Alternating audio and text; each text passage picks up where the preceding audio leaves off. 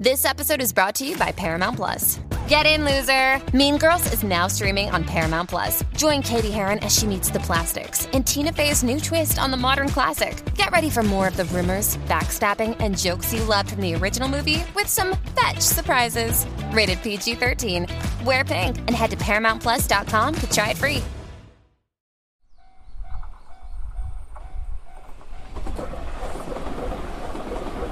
Podcast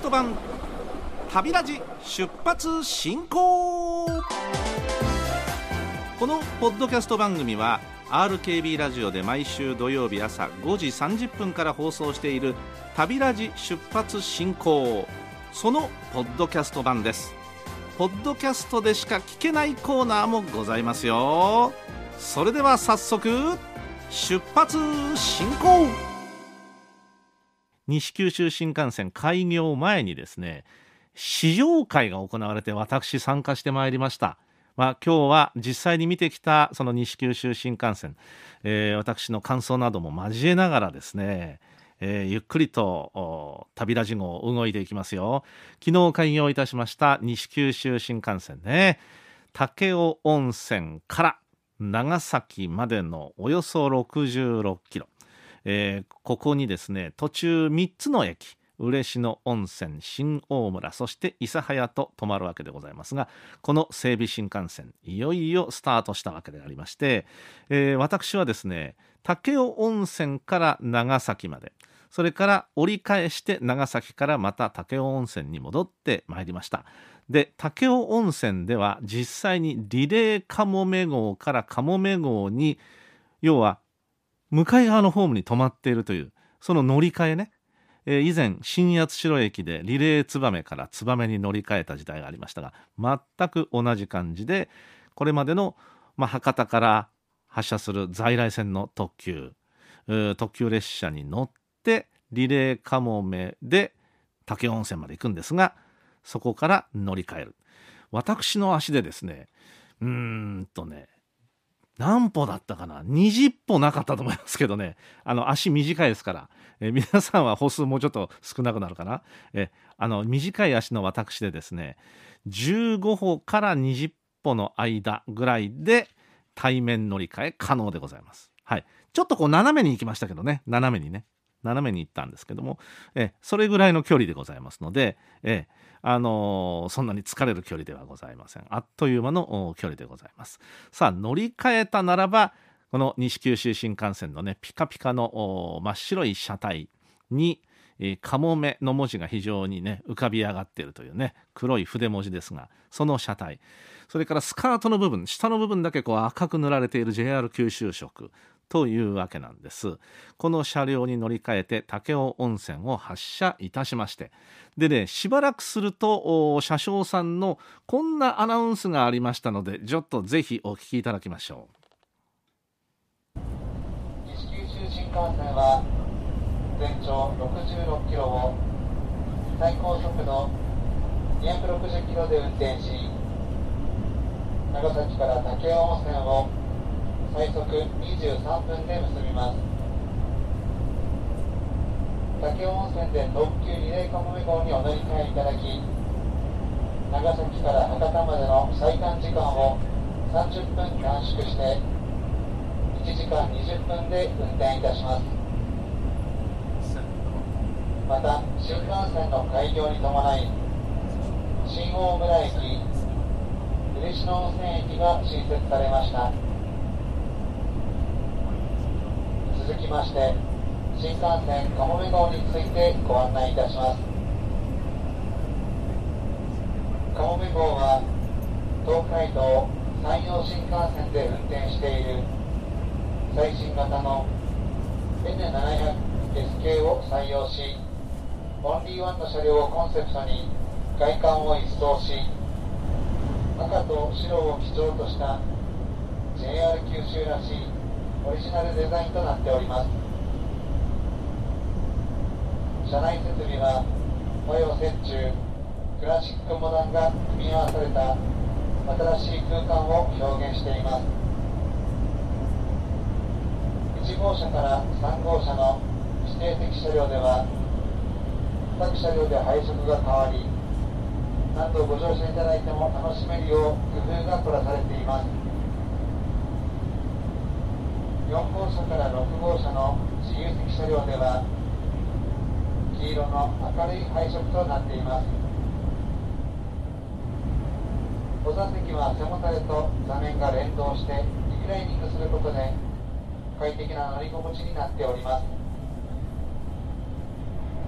また指定席自由席ともに全座席にコンセントが設置されており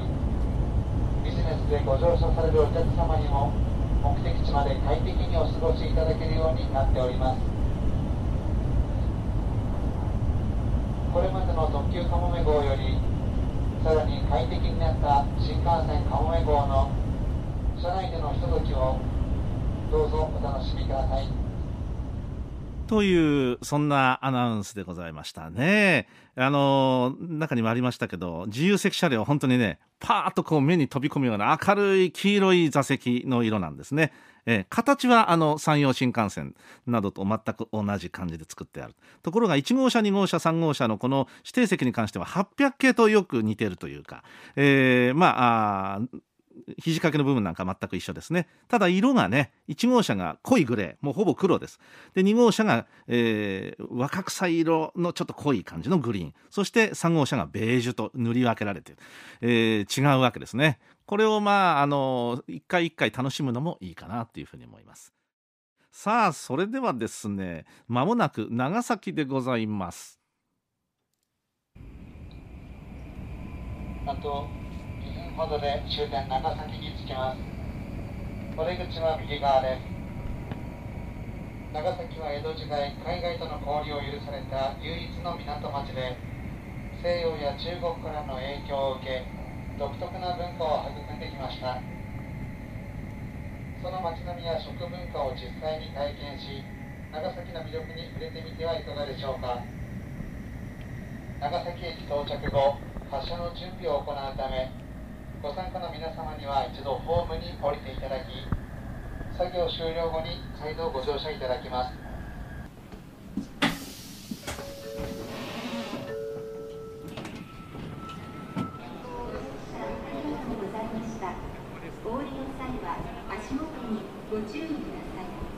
今西九州新幹線の試乗会で武雄温泉から長崎まで乗ってきました。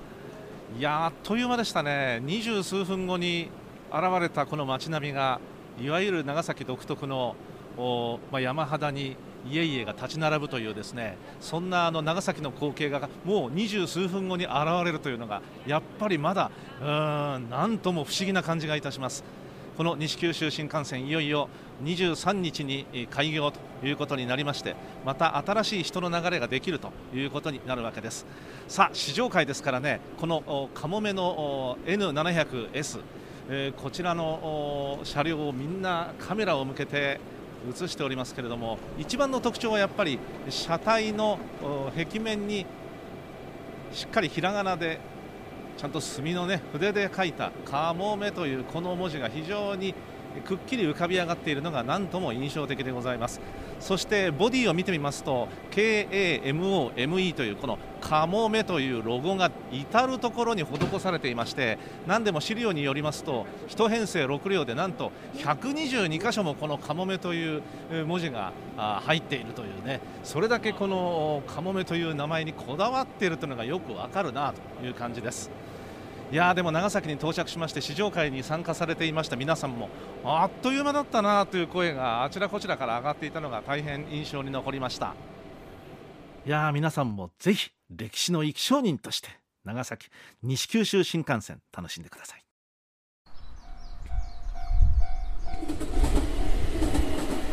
ポッドキャスト版旅ラジ出発進行。乗務員茅野の鉄道コラム。さてこちらはポッドキャスト版でお聞きいただいています。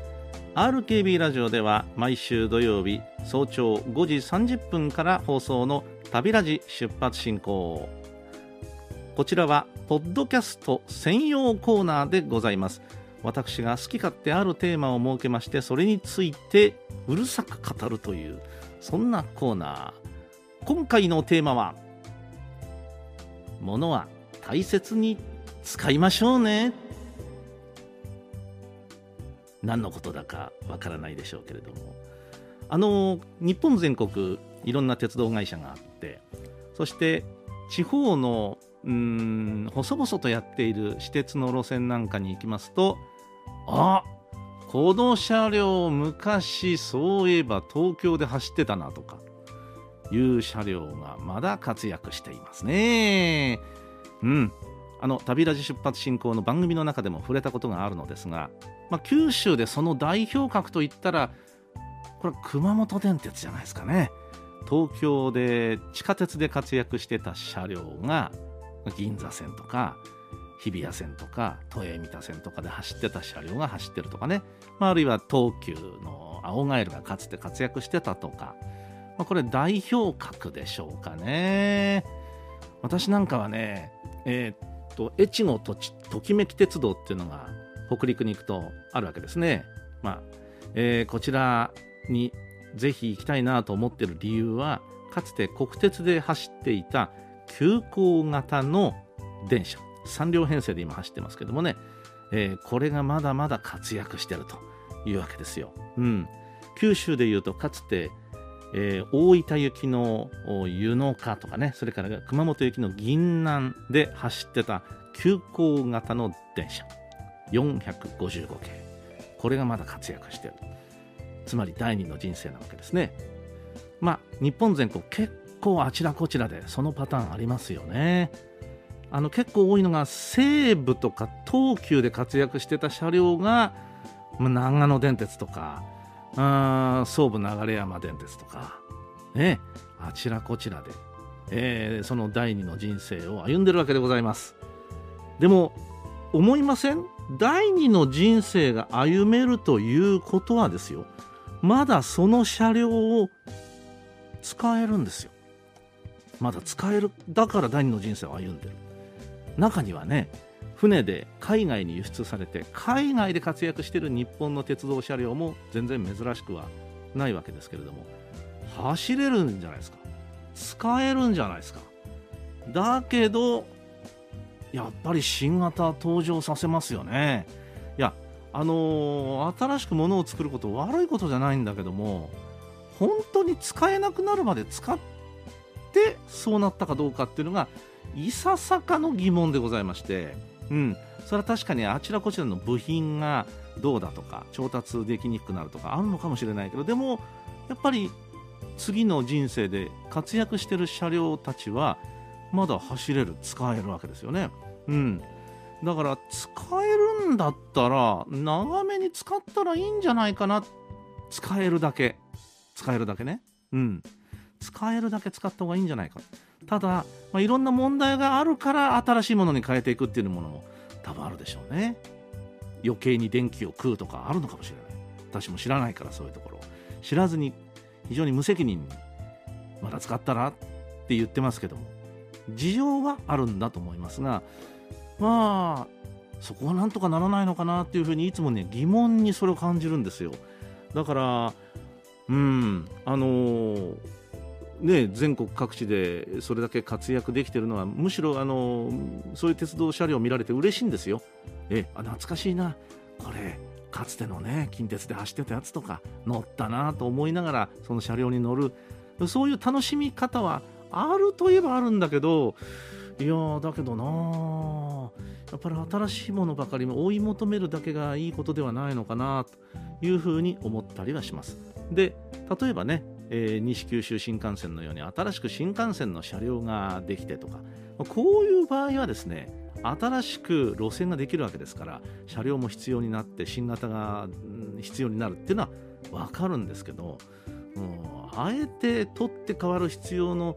本当にあるとこばかりに新型って投入されてるのかなどうなのかなという、ね、疑問にどうもぶち当たって仕方がないというわけですね。えー、古い車両も1編成2編成ぐらいは残しておいてというのもいいんじゃないかな、えー、なんていうふうに思うのですけれどね。大切には使ってるとは思うんだけどやっぱり第2の人生を歩んでいる車両を見るとどうしてもそう思いたくなるのが私でございます。皆さんいかがでしょうか？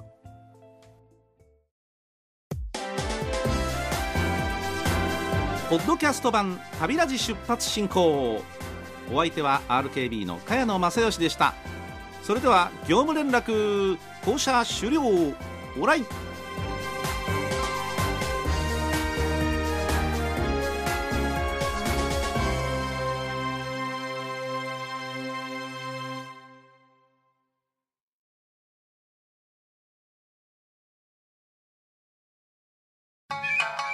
落語家の立川翔志です。1週間のニュースの中から気になる話題を題材に新作落語をお送りしているポッドキャスト番組立川翔志のニュース落語。もう聞いていただけましたか？政治家の問題発言や動物たちの微笑ましいエピソードなどなど落語の世界でお楽しみください。アップル、スポティファイ、アマゾン、グーグルの各ポッドキャストで立川翔志で検索してフォローお願いします。また生放送でいち早く番組をチェックしたい方はラジコで RKB ラジオ立川少子金サイトを聞いてください。毎週金曜朝6時半から10時まで生放送中です。さらにこの立川少子のニュース落語は本で読むこともできます。お近くの書店ネット通販でお買い求めください。本と音声両方で立川少子のニュース落語どうぞごひいきに。めちゃくちゃお得ですからねこれね。ああ毎週考えてんだよ。